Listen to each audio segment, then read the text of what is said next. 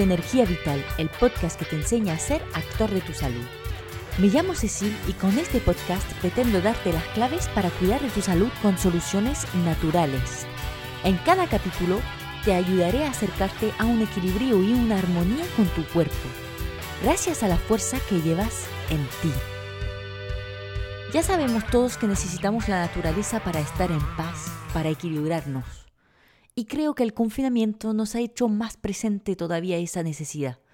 Bueno, yo vamos, mm, ya tenía claro que soy más de pueblo que de ciudad y estoy sufriendo cada vez más de ruido y el estrés de la ciudad, eso aunque esté viviendo en una ciudad pequeñita. Los que viven en grandes ciudades se reirán cuando digo que vivo en una ciudad, pero es que al haberme criado en un pueblecito y habiéndolo disfrutado, no me acostumbro a todo lo negativo de estar lejos de la naturaleza.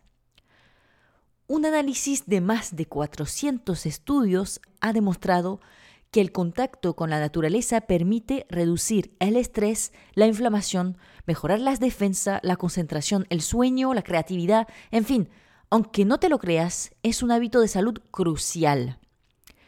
Así que si eres como yo o si disfrutas de la ciudad pero tienes conciencia de la importancia de tener algún contacto con la naturaleza, escucha este capítulo hasta el final. Te daré unas técnicas que puedes utilizar para volver a conectar con nuestro origen, que es la naturaleza. Lo primero es tomar sol. En cualquier temporada, desde donde puedas una terraza, un balcón, si tienes la suerte de tener uno, un parque, una terraza tomando café, abriendo la ventana, me da igual, donde veas rayitos de sol, quita lo que puedas de ropa, quedándote decente según donde estés, por supuesto. No me hagas decir lo que no he dicho. No quiero quejas de exhibicionismo justificado porque ha dicho una naturopata francesa que lo haga. Fuera de broma, cuanto más piel expuesta, mejor. Los fotones del sol nutren increíblemente bien nuestro sistema nervioso y nuestro sistema hormonal. Además, no sé si recordarte que te permite sintetizar la vitamina D, de la cual ya no menciono los beneficios. Por algo existen ahora incluso lámparas de luminoterapia, que también es una opción si vives en una ciudad en la que el sol sale poco. ¿Cuánto nos exponemos? Pues mínimo 30 minutos al día, entre las 6 de la mañana y las 5 de la tarde. Luego están los parques y espacios verdes de cada ciudad que te permiten tomar un descanso en tu día en un espacio que tiene algo de naturaleza. Intenta ubicar algunos parques alrededor tuyo y fíjate tiempos de descanso allí. Ojalá fuera sin teléfono. Cogemos el teléfono una media de 150 veces al día y pasaríamos unas 6 horas diarias delante de una pantalla. Para los que tienen la suerte de no tener que estar pegados a una pantalla para trabajar, porque para los demás son más de 8 o 10 horas. Así que un descanso en el parque sin teléfono te permitirá aumentar tu bienestar y tu productividad y bajar un poco la velocidad de nuestra vida desenfrenada. Date un paseo en el bosque. Estés donde estés, siempre hay un bosque en un rayo decente que te permita una desconexión un poco más larga y profunda que los parques en los que todavía estamos escuchando la ciudad muchas veces y respirando más mm, los gases tóxicos. Así que en cuanto puedas, coge tu botella de agua, un plátano y un puñado de almendras y vete al bosque o la montaña más cercana. Y si puedes caminar descalzado, mejor. Ya me estás viendo como una loca, ¿verdad?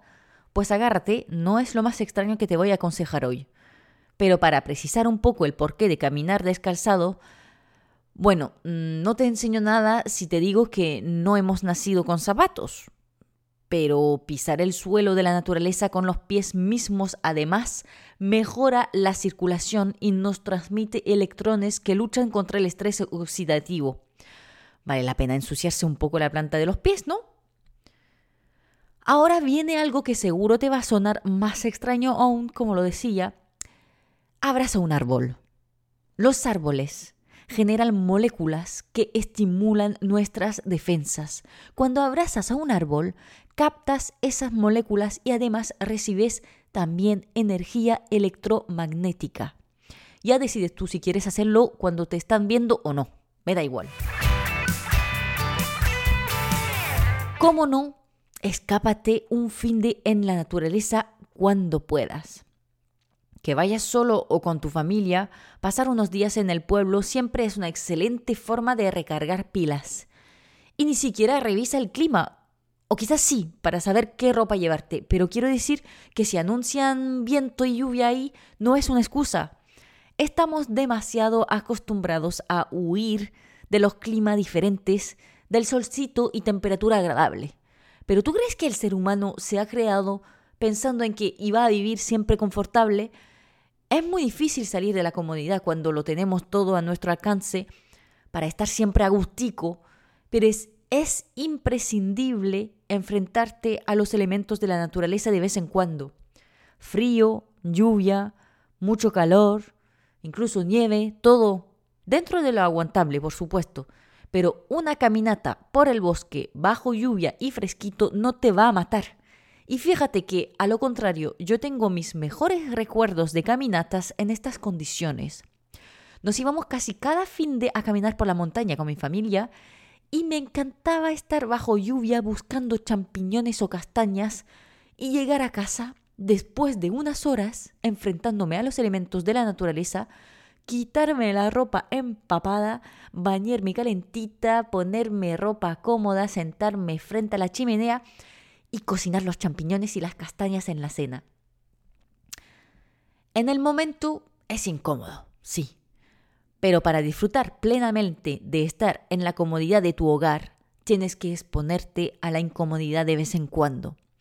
Y bueno, si hace buen tiempo, pues también es una opción perfecta para pasarse el fin de en el pueblo, desayunando en la terraza con nada más que el canto de los pájaros y el sol calentándote la cara.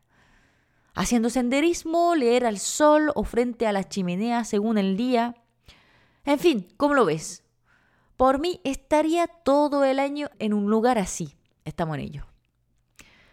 Luego también puedes crear una mini reserva natural en tu casa aunque esté en plena ciudad, ya que no puedes ir a disfrutar de la naturaleza a diario, llévate la naturaleza a ti. Por ejemplo, puedes plantar plantas aromáticas. Qué agradable y riquísimo tener albahaca fresca siempre disponible o tomillo para tus infusiones, ¿no? También puedes mm, tener plantas decorativas y especialmente plantas verdes que purifican tu interior.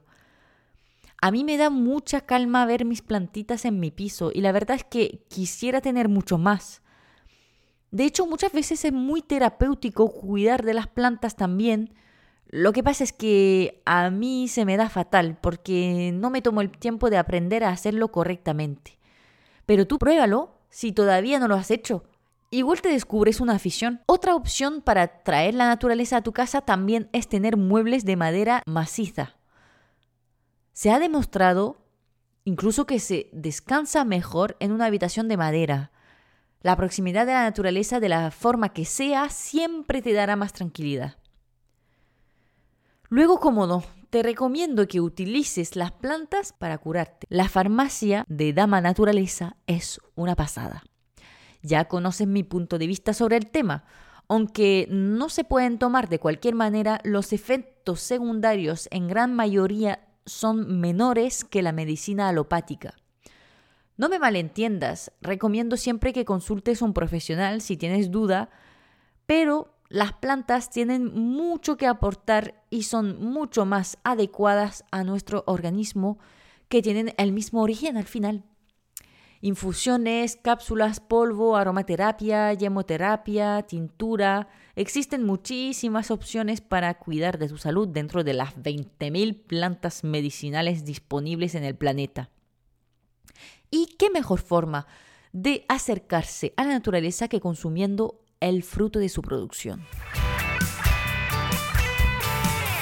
Bueno, terminaré con un último consejo un poco más espiritual de nuevo aunque no es tan espiritual, en realidad yo creo que se podría decir que es fisiológico.